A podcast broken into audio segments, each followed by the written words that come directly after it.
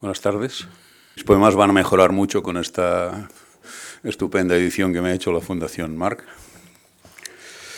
Así que ustedes, si los encuentran muy buenos, no son tan buenos, es que son gracias a gracias al libro y también gracias a la traductora que, que ha hecho un trabajo estupendo con mis versos, Celina Alegre,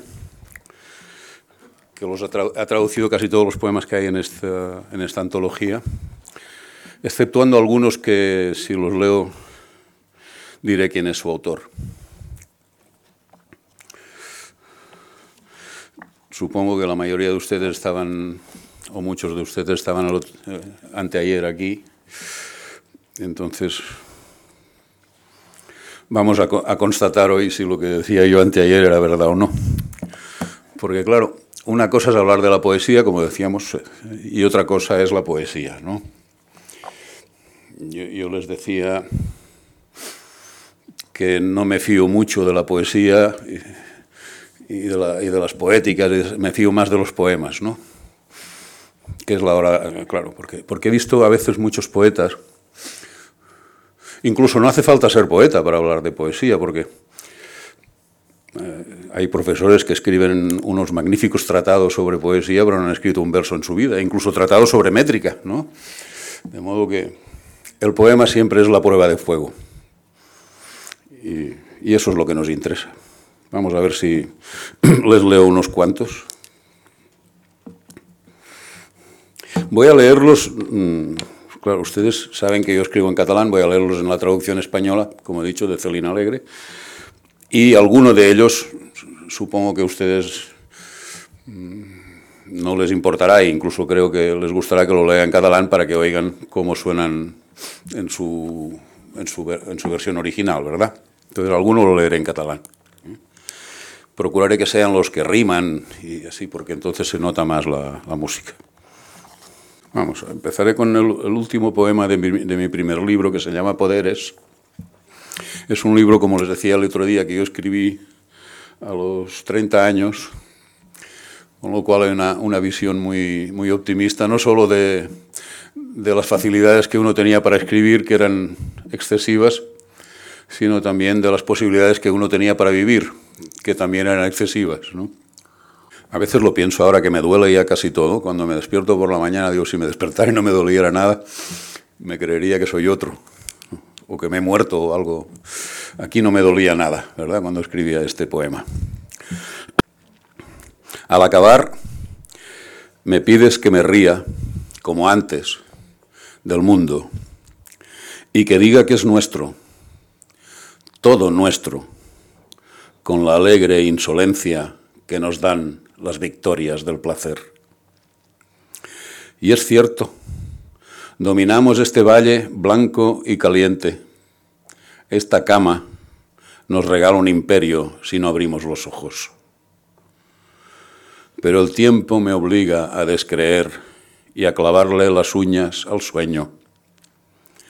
Poca cosa tenemos que sea solo nuestra, nada más que tu cuerpo y mi frío escondiéndose dentro de ti. Como ven, el joven necesitaba darle un, toque de, pesimismo a las cosas, pero no había ningún motivo para ello. No sé por qué ese poema yo lo hacía terminar así, cuando antes acababa de decir que esta cama nos regala un imperio. ¿no? Pues eso es lo que... El otro día les decía que en mi, que en mi poesía hay poco, poco pasado, hay más bien presente y futuro. leeré un poema ahora que se llama Ordash, que es un poema que yo escribí pensando en la relación que tendría con mi hijo. Cuando, eh, yo escribí este poema, mi hijo era, era pequeño, debía, tener, de tener tres o cuatro años, pensando en cómo me iba a relacionar con él cuando, fuera, cuando él fuera mayor. Luego no, no ha sido así, afortunadamente. Cuando cambies de juegos, ya verás, también tú me robarás las tardes. También cuerpos, licores, te arrastrarán. La vida brillará como un diente y querrás. Será urgente, pues te sobrará tiempo. meterla en unos labios. Me robarás la tarde y no sabré qué hacer.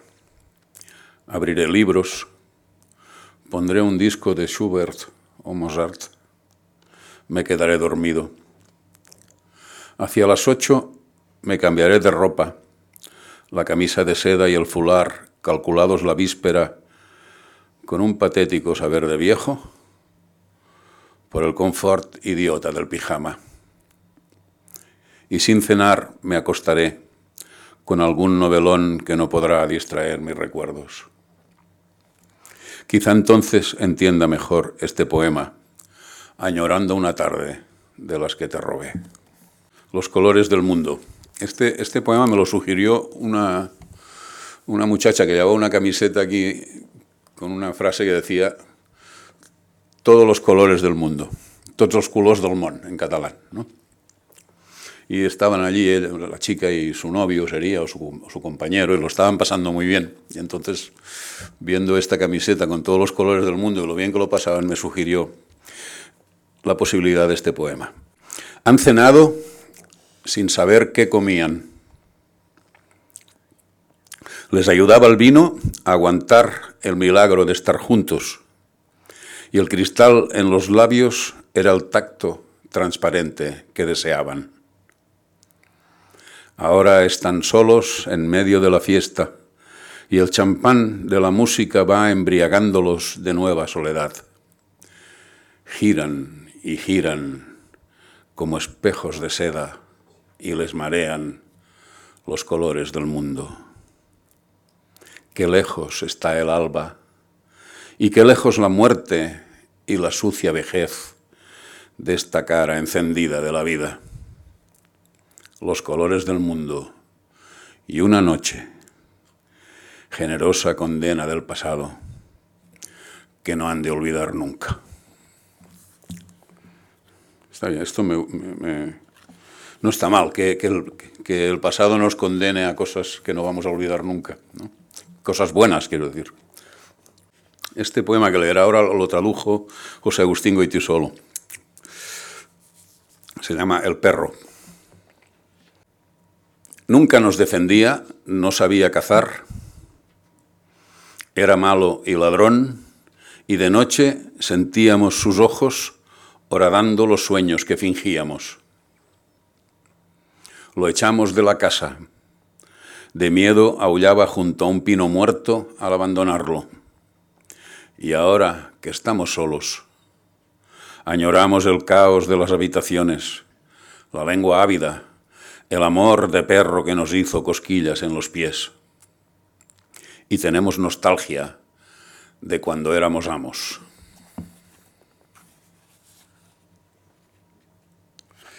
El siguiente es el profesor. Yo he ejercido durante, como les dije el otro día, durante más de 30 años de profesor. Es un oficio agradable porque cada año es, representa un encuentro con la juventud, ¿verdad? Y, y, una juventud que se va renovando.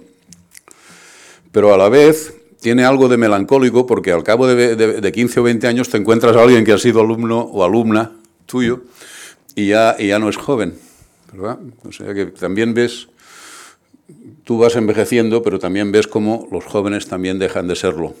¿eh? Yo ya en los últimos tiempos de mi, de mi vida como profesor, llegué a tener hijos de alumnos.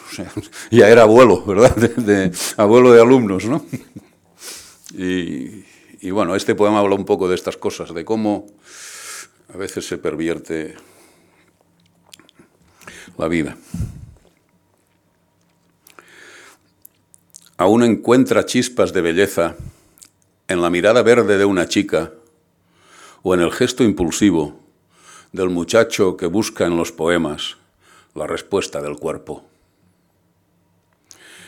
Se perderán, lo sabe, y ha de hundirse el deseo de palabras, el sueño generoso de otro amor, en los pantanos del oficio sórdido. Olvidarán la poesía que les regala tiempo, corazones, alegría, nobleza y sufrimiento. En unos años Será trabajo ya su juventud. Recuerdo el sentimiento, ruina conyugal la noche que los quema. Él seguirá enseñando y persiguiendo las chispas condenadas. Este es un poema de amor en paz. A los amantes siempre hay alguien que cree necesario decirles que eso va a durar lo que va a durar. Y a mí me lo han dicho muchas veces, no sé si a ustedes, pero bueno, pues duró mucho. ¿no? Entonces, eh, aquí este poema que ya tiene años habla de eso, de, en paz, ¿no? que estamos en paz. Nos repetían tantas voces que se cansa el amor igual que un cuerpo, que morirá. En los días más tristes nos vence cualquier ley y las manos del miedo nos ahogan y somos usureros que solo gastan algo en medicinas. Pero, lo sabes, siempre vuelve a brillar la piel de aquel verano. Y cuando es casi negro el mar, hilos de plata nos aclaran los ojos. Ahora nos buscamos más allá del amor. Para tenernos, Él nos enseña a no fiarle todo. Y vencen las mañanas a las noches y al precio de pagar lo que a nadie debíamos. Ya no necesitamos ni verdades ni sueños. Para estar siempre juntos, perdonamos al tiempo.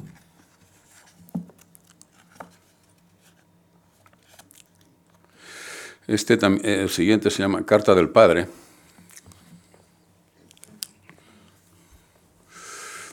Ustedes saben que hay un, texto famoso de Kafka que se llama Carta al Padre, ¿no? Bueno, el, título es un poco, no tiene, luego el poema no tiene mucho que ver con esto, pero bueno, es un juego un poco irónico con ese título. Ese lo escribí para mi hija. El otro era para mi hijo. Yo soy, de, como les decía el otro día, soy un poco lento y entonces hay poetas que cuando tienen un, un, hijo o una hija, antes de que nazca ya le han hecho el poema, ¿verdad? Pues a mí me costó unos años. Este, este me costó, el otro me costó cuatro o cinco y este quizá más, seis o siete. Pero al final le escribí el poema a mi hija, que era lo que... Y es también de ese género de poemas que les decía el otro día, de, la nostalgia llevada hacia el futuro, ¿no? En vez de, nostalgia del pasado es, prever lo que va a suceder desde un presente que uno no querría que se acabara. El paisaje de este poema, como alguno de los que voy a leer a, continuación ya, es el paisaje, uno de los paisajes que son fundamentales para mí, que es el paisaje del Delta del Ebro, donde tenemos una casa y pasamos los veranos y, y siempre que podemos. Por eso aparece aquí, verán enseguida un eucaliptus, que es un árbol un poco raro pero en el, delta del Ebro hay muchos eucaliptus, porque son buenos para dos cosas, para ahuyentar a los mosquitos y para drenar la humedad. ¿eh? La mar besándote los labios, un temblor de eucaliptus, una hoja de menta, tal vez harán sonreír al tiempo. Y escucharás preguntas y canciones cristales de voz niña, y verás unos pies muy pequeños borrándose sobre la arena de una tarde triste. Tú no sabrás que vienen del verano más feliz a buscarte. Nosotros no estaremos. Hará ya mucho tiempo que no estaremos en tus sueños ni en tu sufrimiento. Y te daremos lástima, tan viejos, tan absurdos, siempre aún con los libros, el tabaco y el vicio de tenernos muy cerca, solos, en esta casa luminosa, desafiando al invierno. Vivir te habrá robado nuestras vidas de ahora. No nos recordarás, fuertes y jóvenes, amándote con un amor, lo sé, que desearías distinto y que habrá cambiado poco. Pero el olvido es natural y las cosas solo vuelven cuando quieren. Que estos versos te ayuden a volver a una casa feliz en los días peores. Luego uno comprueba que los hijos siempre vuelven. Lo malo es que vuelven cuando quieren, ¿no? No cuando, no cuando uno quiere, sino cuando quieren ellos. Un pino. Este poema lo tradujeron mis amigos Vicente Gallego y Carlos Marzal.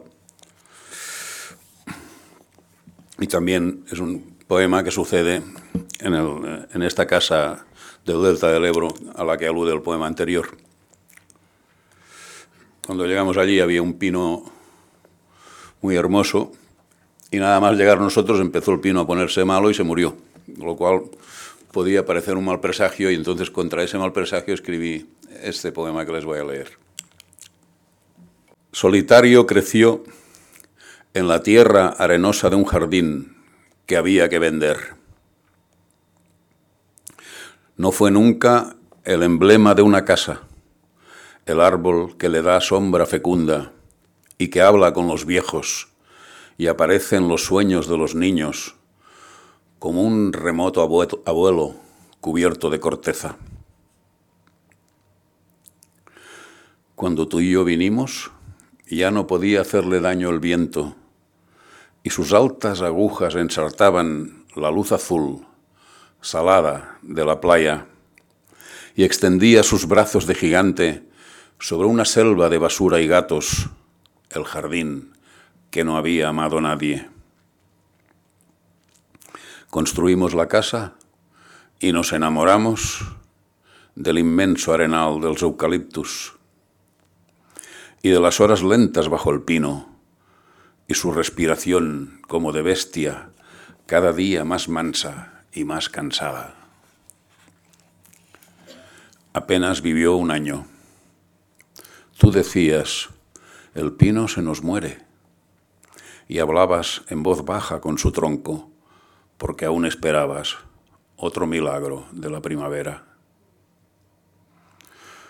Mas no hay milagros, ni para los árboles.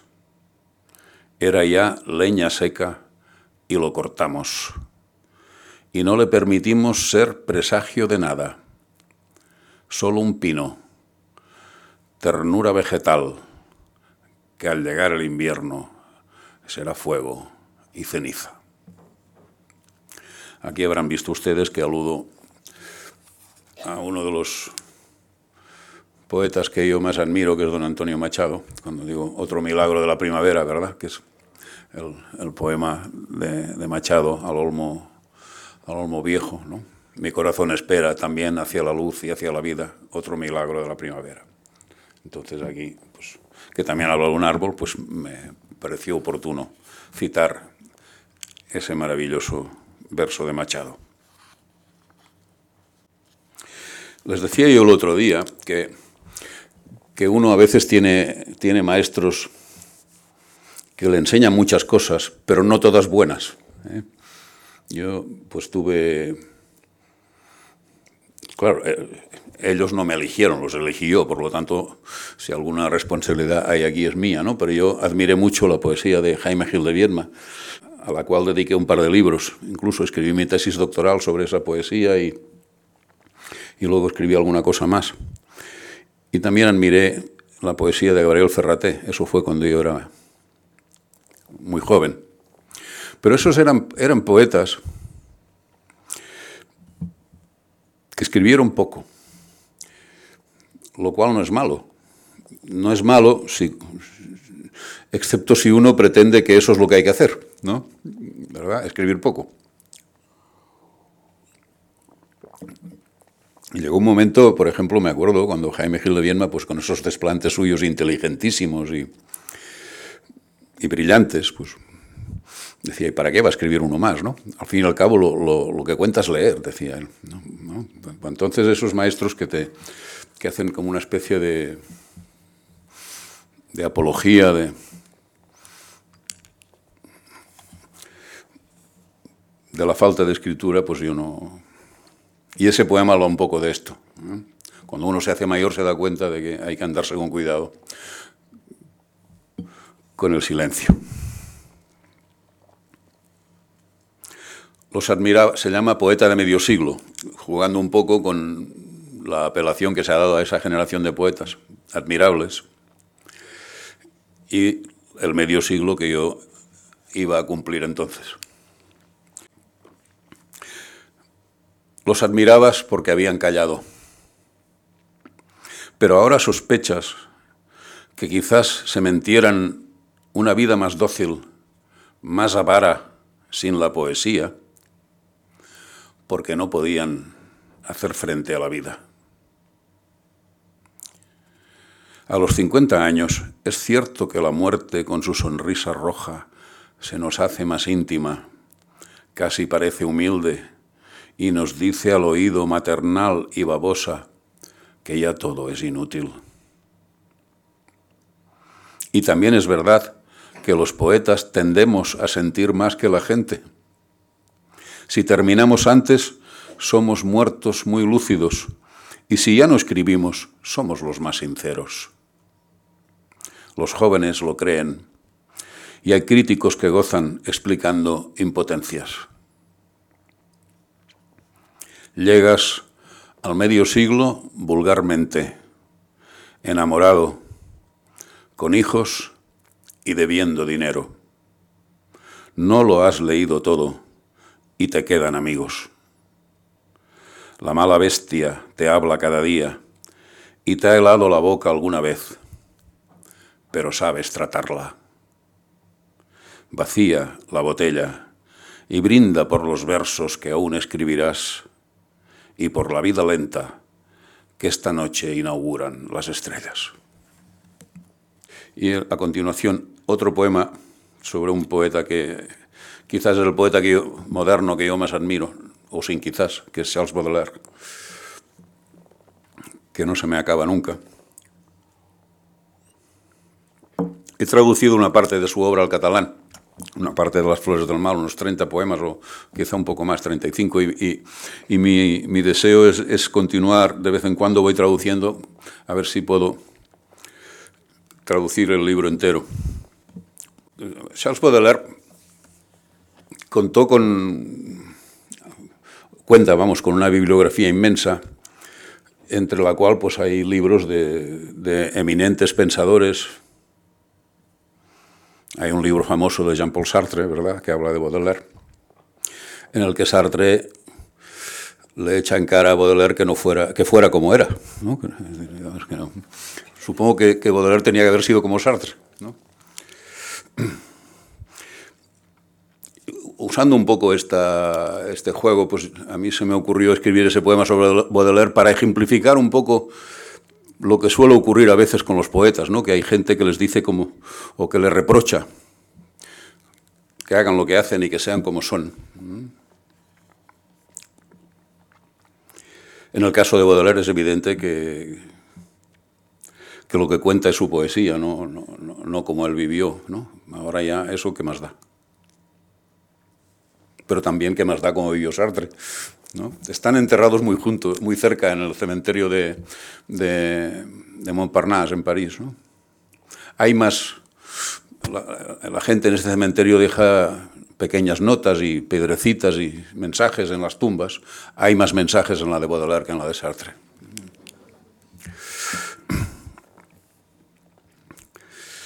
Charles Baudelaire y los sabios. Le registran a fondo la cartera y las casas.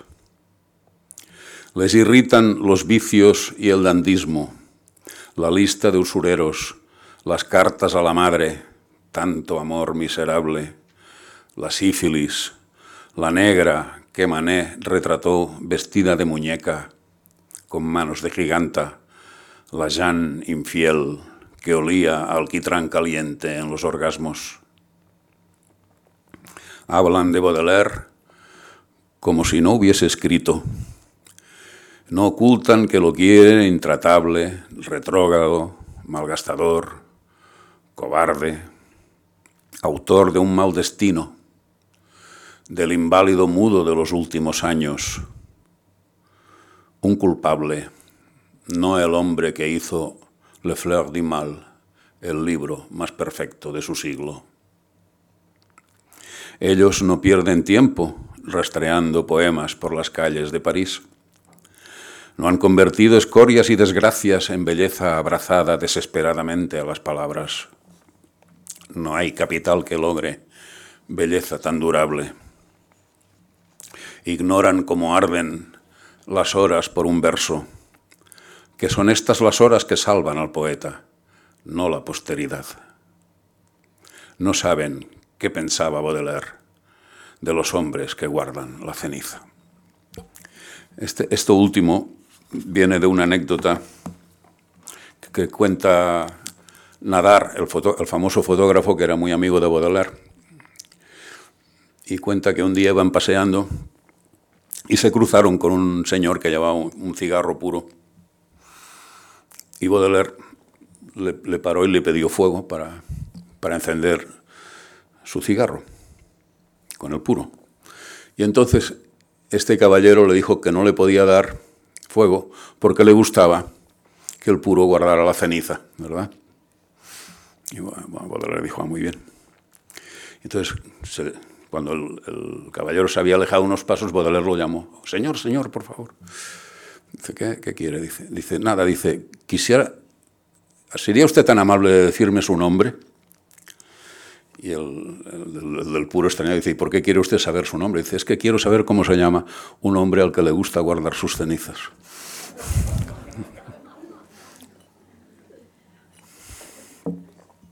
Y por eso pongo este. No saben qué pensaba Baudelaire de los hombres que guardan las cenizas. Lo que pasa es que ahí da más juego, porque claro, no sabemos a qué cenizas aludimos. Este se llama Guiomar, que es la, como ustedes saben, la famosa, el famoso último amor de don, Antonio Machado. Este poema me lo sugirió Ángel González, poeta admirable al que yo quise mucho. Y Ángel González, en uno de sus escritos, alude al, famoso poema de, Machado, ese que, se cita aquí, que dice de mar a mar entre los dos la guerra. Y en ese poema, pues, Machado se imagina que ella está mirando hacia el mar. Y Ángel González dice, no, dice, ella miraba más bien hacia unas fincas que tenía en Palencia porque Guiomar se había exiliado. A causa de la guerra, ella era partidaria de Franco y se había ido. Y, estaba deseando volver, claro, estaba deseando que Franco ganara la guerra y por eso Ángel González dice, miraba más bien hacia unas fincas. Y entonces se me ocurrió, gracias a esta frase de Ángel, este poema. Guiomar, que como verán tiene una rima interna que, que me divierte bastante señalar tiene ese, lema que dice de mar a mar entre los dos la guerra. Y como verán, pues cuando hay las palabras en cursiva del poema es porque está hablando o Machado o Guiomar. Entre tú y yo la guerra. Él mira el mar latino buscando una esperanza. Suena a huesos vacíos y es gris y lenta el agua. Sabe que acaba el tiempo, que defienden las balas, que España no será nunca republicana para el pueblo sin amos como él la soñaba, y ve morir el mar bajo el alba llagada. La guerra entre tú y yo, y tú con nuestras lágrimas miras el mar final que Camoens cantaba. Ella aún tiene miedo de las últimas cartas del aguado recuerdo de una boca cansada y miedo de una noche larga como una playa, de saliva y de carne abierta, regalada. Pero el mundo se acaba y la moneda engaña y llueve en Portugal, se matan en España. La guerra me robó las fincas y las casas, dice con rabia al mar de turbias esmeraldas. Solo si Franco gana, volveré a tener patria. Él la ve todavía, rosa, morena, blanca, cuando cierra los ojos en un lugar de Francia. Es el final trágico de, don Antonio Machado, ¿verdad? El reloj de sol. Me, gustó en ese poema hacer hablar a un reloj de sol. que es uno de los artefactos más sorprendentes que, ha inventado el ser humano, ¿no? ¿verdad? Y uno de los nombres también, ¿verdad? Es un nombre que si uno se para un poco a pensar, reloj de sol, ¿verdad? Es un nombre un poco sorprendente también. ¿eh? Entonces escribí este poema en el que quien habla es el reloj de sol. Esas cosas se pueden hacer se pueden hacer escribiendo, ¿no? ¿verdad? No se pueden hacer pintando, por ejemplo. ¿no? ¿eh? Bueno, también se podría poner un, un bocadillo y que el reloj de sol dijera algo. Ya no hace caso nadie de mis horas, ni de la raya negra que pongo sobre el tiempo, ni de mi nombre, el más altivo y raro que se ha dado a una cosa.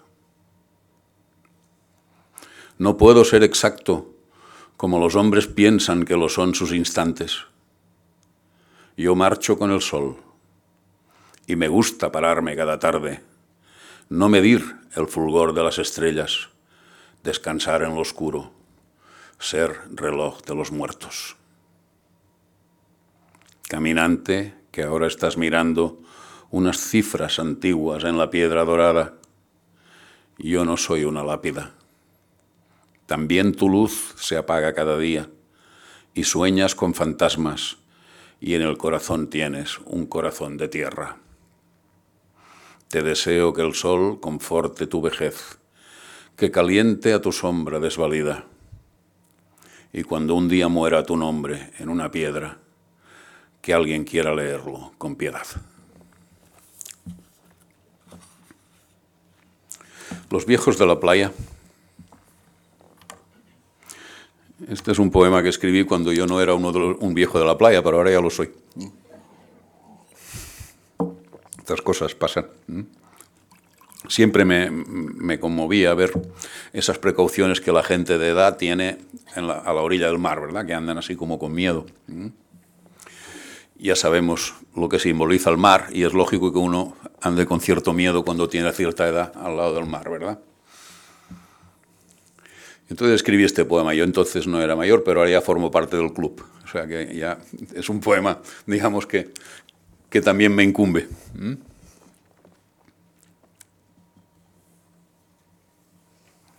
Mar de lejía y fiebre. Mar gris de los que esperan el final. Caminan junto al agua con unas piernas blancas, temblorosas y ven romper las olas como si viesen sangre. Edad mala del miedo y la vergüenza, cuando te hablan a voces, con risitas, y no puedes probar el vino ni la sal. Se ahoga el día en una nube negra y la playa se borra. Los viejos ya se van, pacíficos, pequeños, inseguros, sin voz, nos parecen chiquillos cansados de jugar. Les vemos alejarse muy despacio. Suponemos un piso embalsamado, una cena sin hambre, las palabras que no saben decirse. Y no sentimos lástima, tal vez porque esperamos no ser jamás así. Pienso en ellos cuando entran en mi cuarto las primeras arañas de la luz. Los veo insomnes quietos y huelo el tufo enfermo de sus sábanas. Quizás en los latidos del silencio los pobres viejos oyen un reloj que solo marca horas que han pasado. Y pienso que mi padre ya no duerme, que nunca dormirá, que está solo en la playa más oscura del mar.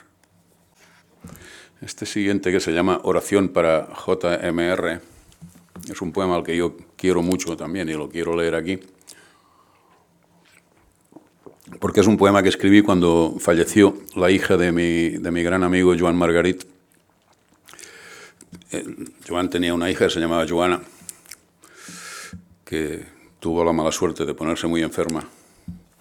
Era una, una, muchacha encantadora y que mantenía una infancia perpetua. Y entonces cuando murió yo le escribí este poema. Oración para JMR.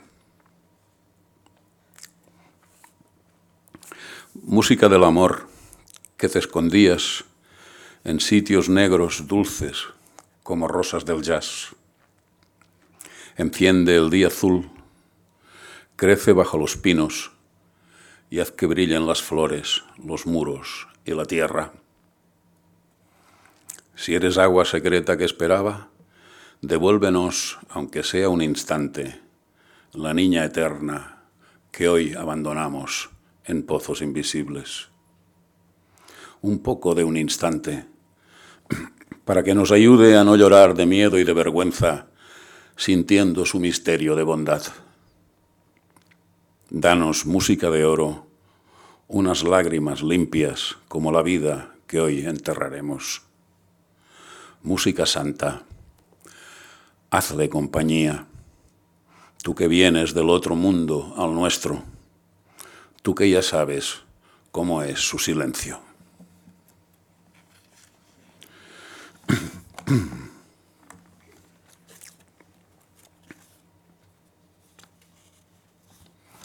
Un miliciano. Este miliciano es mi padre.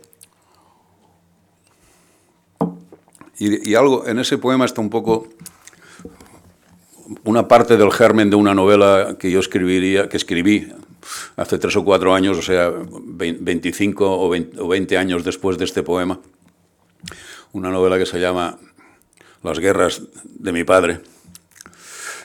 Y, como digo, pues aquí empieza de alguna manera a gestarse esa novela.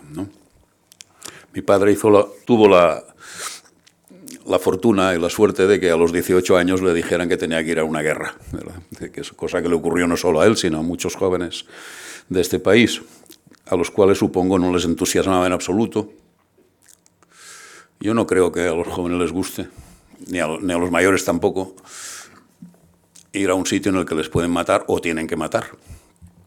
A mi padre le tocó esto, pero tuvo al menos el acierto de no dejarse matar, lo cual ha hecho posible que yo esté hoy aquí.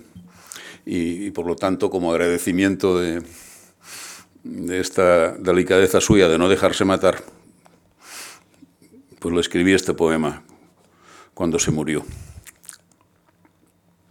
un miliciano.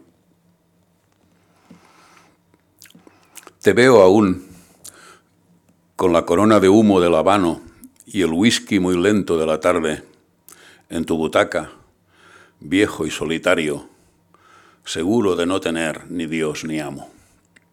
Contabas que después de una batalla había más comida porque quedabais pocos. Y tanto miedo, el hambre, la metralla, la rabia de los muertos a la luz de la luna, se borraban debajo de un recuerdo más tuyo. La venganza de no querer matar, de mandar al infierno las ideas. Nada hubieses salvado en una tumba en un monte del sur. Tú lo sabías y no habías cumplido 20 años.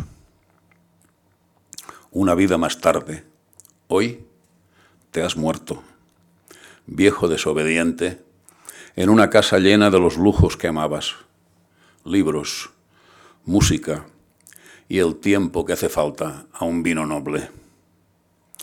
Has ganado otra vez la guerra que perdiste. El último verano.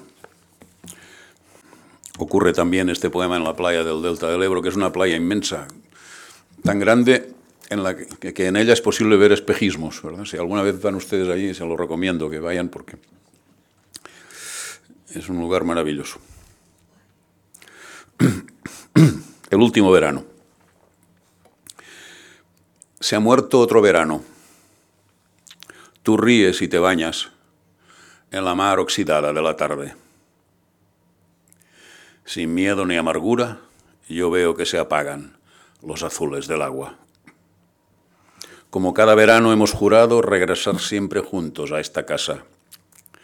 Nuestro siempre, el único que importa, durará más que yo. Lo sé cuando me abrazas, temblorosa de frío, y ya no siento el rugido del último verano de la playa. Noviembre. Cuando abres la ventana, el sol ya seca las hojas moribundas de los álamos, los manzanales ocres y el camino que sube hasta los bosques de la sierra. Pero no será tarde. Húmeda, viva, transparente, fiel, la luna matinal sobre la casa, como una gota inmensa de esperanza, nos ilumina aún con luz de ayer. Emilia canta. Emilia es mi hija y es música y cantante.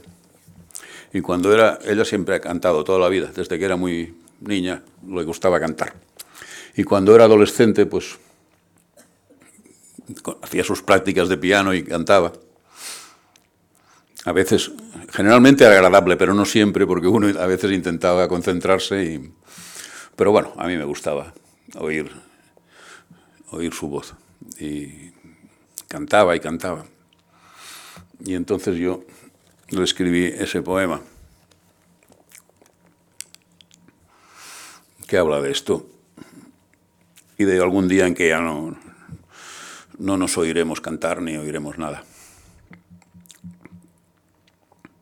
Si ves, sobre las, si ves sobre las páginas insectos de la tipografía, incomprensibles, muertos, ríete de mí o discúlpame, da igual. No hice lo que pude, solo quise escribir para ir al olvido más despacio. Pero el olvido es la primera piedra de la escritura y me gasté los días porque la poesía no recupera nada. En cambio, un mundo de hojas amarillas y niebla sucia puede ser verano, ardiente azul del mediodía, risas y pereza feliz. La voz adolescente pinta el instante, borda en él espumas de mar limpio, me dice que hace sol y adormece el insomnio de ser viejo. Ella canta y la escucho. Que no la estorben mis palabras, que no aprenda a llorar, que solo cante la canción del presente.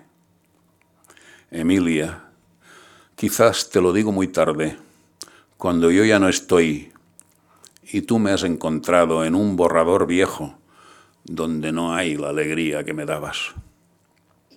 Tú ahora no la sientes, yo aquí te siento siempre. Y voy a acabar con unos, nos quedan diez minutos, voy a acabar con unos poemas de mi último libro que se llama Contra la muerte, contra la muerte. Yo creo que efectivamente tenemos que escribir incluso tenemos que vivir contra la muerte, ¿verdad? Eso es lo que hay que hacer.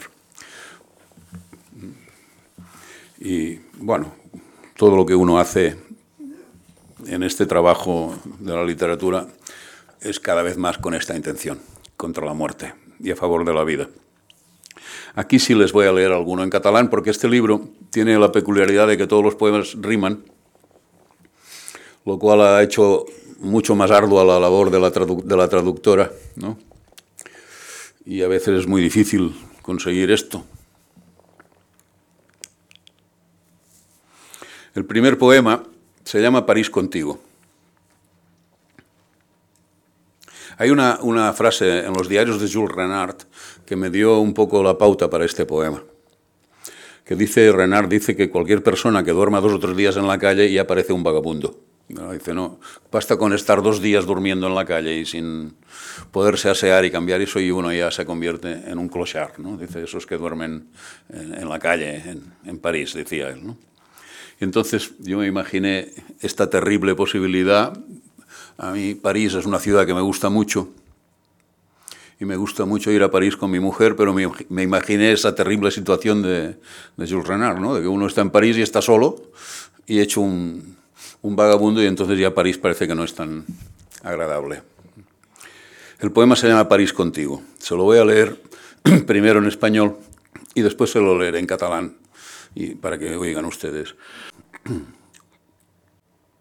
París contigo, pero empiezo hablando sin ti, claro. ¿eh? Sería un viejo enfermo, el más triste y hundido vagabundo que anda arrastrando los pasos, con la cara borrada, maldiciendo sus manos, porque hace años que no toca nada vivo.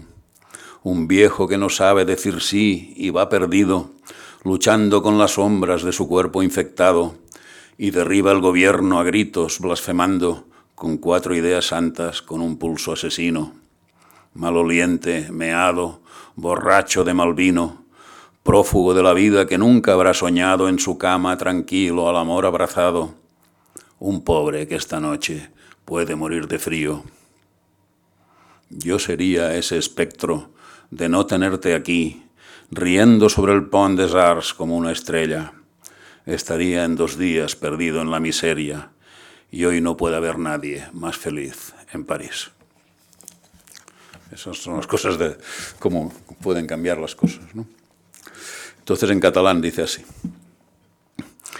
Seria un vell malalt, el més baldat i trist, vagabund que arrossega els peus pels bulevards.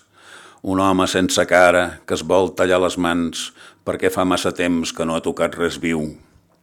Un vell desventurat que ja no sap dir sí i es baralla amb les ombres del seu cos infectat i enderroca el govern a crits i renegant amb quatre idees santes amb un cor assassí. Ronyós, pixat, pudent, borratxo de malví un pròfug de la vida que mai no dormirà en un llit seu, tranquil, a l'amor abraçat, un míser que de fred pot morir aquesta nit. Seria aquest espectre, si no et tingués amb mi, rient com una estrella al cel del pont des Arcs. En dos dies seria el més abandonat i ara no hi ha ningú més feliç a París. Siempre. Cuando todo empezó, juramos con orgullo que duraría siempre nuestro amor. Y aquel siempre eran días fugaces, quemados por la fiebre. Después yo me jugué en tableros nocturnos tu juventud y el tempo de diamantes se nos carbonizó.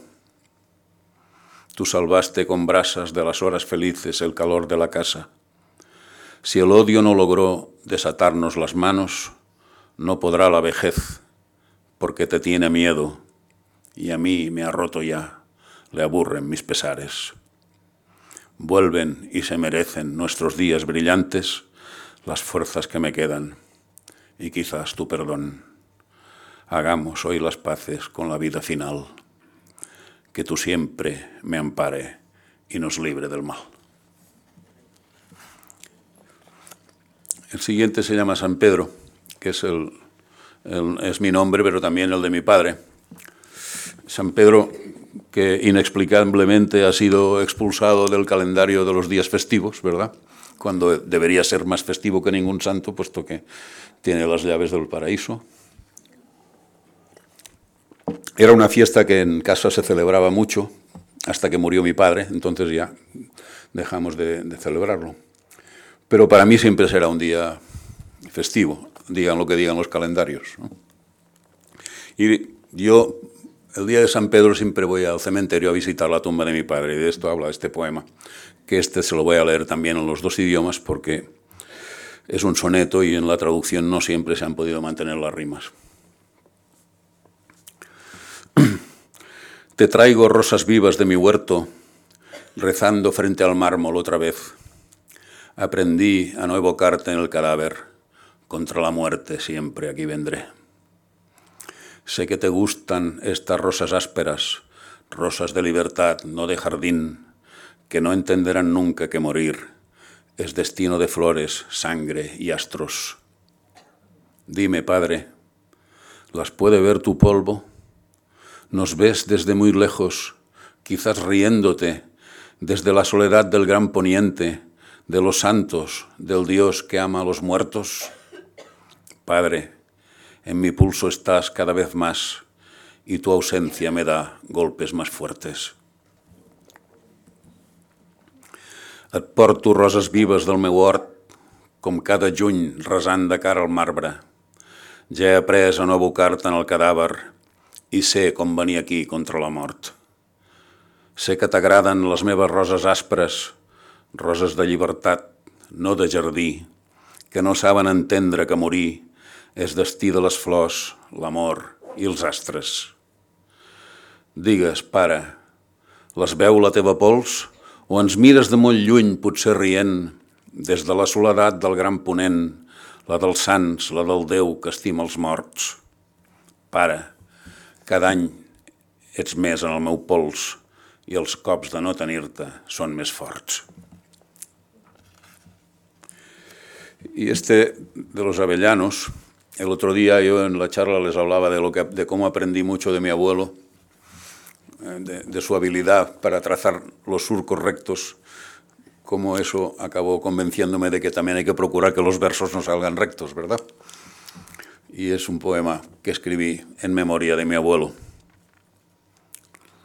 Tenía una pequeña finca con avellanos, que es el, árbol típico de, la, de, la, zona mediterránea de Salou y Tarragona, ¿no? Y pues esta, este, esta pequeña finca le daba una cosecha de avellanas que era de la que básicamente con el huerto pues se vivía en aquella casa. Y yo siempre les digo a mis hijos que si existimos es gracias a las, avellanas, a las avellanas, ¿verdad? Porque, bueno, pues con las avellanas de mi abuelo se fue alimentando la familia y luego nació mi madre y luego nací yo y nacieron mis hijos y así.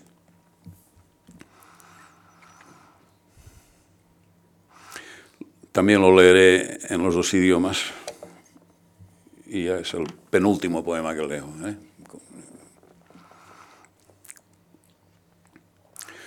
Cuando el abuelo se quedó sin ella, a solas con el mal del porvenir, cavó de sol a sol los avellanos para enterrar las ganas de morir. Bebía junto al fuego por la noche, con el tabaco de su desconsuelo. Antes de ir a la cama, blasfemaba y se acostaba siempre con su duelo. Solo lo veo yo cavar dolor bajo los avellanos del recuerdo. Después no va a tener gloria en infierno el abuelo de tierra y de sudor. Era un país nervudo, pequeñito. Gracias a él vivimos, está escrito. Bueno, este queda suficientemente claro, no hace falta que se vuelva a leer en catalán. Y ya terminaré con Recuerdos del Otro Mundo que es el último poema de la antología. Y es un poema donde llevo esa, tendencia mía a hablar del futuro hasta el futuro más futuro de todos, ¿no? que es el futuro del más allá. Por eso se llama Recuerdos del otro mundo. Es decir, como si ya uno pudiera tener recuerdos de lo que va a ocurrir después, cuando nos vayamos de aquí. Esta es una, una, larga tradición, ¿verdad? Lo del amor constante más allá de la muerte, ¿no? ¿Eh? Lo de Quevedo, ¿no? Serán ceniza, más tendrán sentido. Polvo serán, más polvo enamorado. Y, creo yo, humildemente, que este poema, pues de algún modo, arranca de estos versos de Quevedo y, y de esa tradición de hablar del amor constante más allá de la muerte. Aquí lo vamos a hacer al revés. Primero se lo leo en catalán. ¿eh? I així mantenemos un poco... Se'ns farà llarg el temps. Jo a l'altre costat de la frontera fosca. Tu dintre de la vida, esperant que la mort ens digui una mentida, que al final del futur tornarem al passat. Em trobaràs per casa plorant en un racó perquè no et puc tocar, fantasma del desig d'estar amb tu, inacabable. Et seguirà el trepig d'agost del nostre amor, esgarrat, mort de por, i se t'ajaurà els peus mirant amb els meus ulls que ja no et podran veure. Tu li faràs carícies amb la teva mà jove del temps de les delícies i amb la mà trista i sola que passarà aquests fulls. L'amor et llaparà les ombres de la cara, tindrà gust de saliva, de carn i flor de sal, la llengua de records del quiet animal, i jo t'abraçaré amb els meus braços d'ara. Ens adormirem junts al llit de l'enyorança i a la teva carn viva, impacients, cansats de cent mons diferents. Amb dits carbonitzats agafaré la mà de la teva esperança. Vindràs com una llum negra i blanca, impossible, com si fossis la lluna del país dels difunts, i els meus ossos sabran que tornem a estar junts i ja no tindran fred en el seu clot horrible. Será muy largo el tiempo, yo en el otro lado de la frontera oscura, tú dentro de la vida, queriendo que la muerte nos diga una mentira, que al final del futuro nos espera el pasado. Me encontrarás en casa en un rincón llorando por no poder tocarte, fantasma del deseo de ti inacabable. El caminar de perro de nuestro viejo amor te seguirá asustado, se tenderá a tus pies y tendrá mi mirada, que ya no podrá verte. Le darás tus caricias con las jóvenes manos del tiempo de delicias y con la triste mano que sostendrá esta página. Te lamerá el amor, la piel llena de sombras, tendrá gusto a saliva, a carne, a flor de sal, la lengua de recuerdos del quieto animal, y yo te abrazaré con mis brazos de ahora. Nos dormiremos juntos dentro de la añoranza y dentro de tu carne, impacientes, cansados de aguardar en dos mundos. Con mis carbonizados dedos alcanzaré tu mano de esperanza vendrás como una luz negra y blanca, imposible, serás como la luna de un país de difuntos, y mis huesos sabrán que estaremos muy juntos y ya no tendrán miedo en su agujero horrible. Muchas gracias.